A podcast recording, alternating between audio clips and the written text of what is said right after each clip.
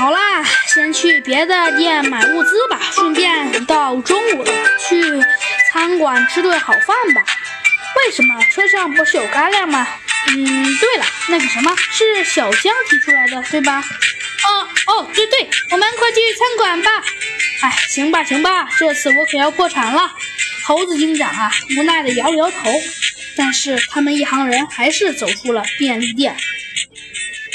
猴子警长一行人买了许多物资，堆在车上。接着，他们来到了一家普通的饭店。好香好香啊！只见小男孩小江正津津有味地啃着一块土豆块，在他旁边的是猴子警长和弗兰熊，他们一个正喝着红茶，一个正咬着一个大包子。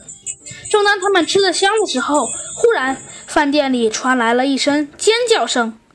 猴子警长猛地站了起来，连忙挤进了人群，看看发生了什么事。他大吃一惊，一只金毛犬直挺挺地倒在了地上，他口吐白沫，眼看奄奄一息了。怎么回事？和谐镇不是很和谐的吗？警察来了吗？快点报警啊！只见啊，人群中又传来了一阵骚动。弗兰熊跳了出来，他大声地说道：“呃，大家不要慌张，我们是警察。”猴子警长也掏出了他的警官证。这下大家终于冷静下来，不说话了。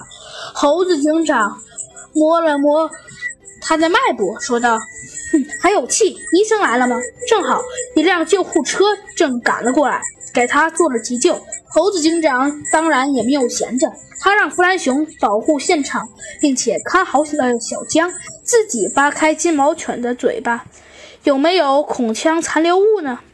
咦，这是洋葱。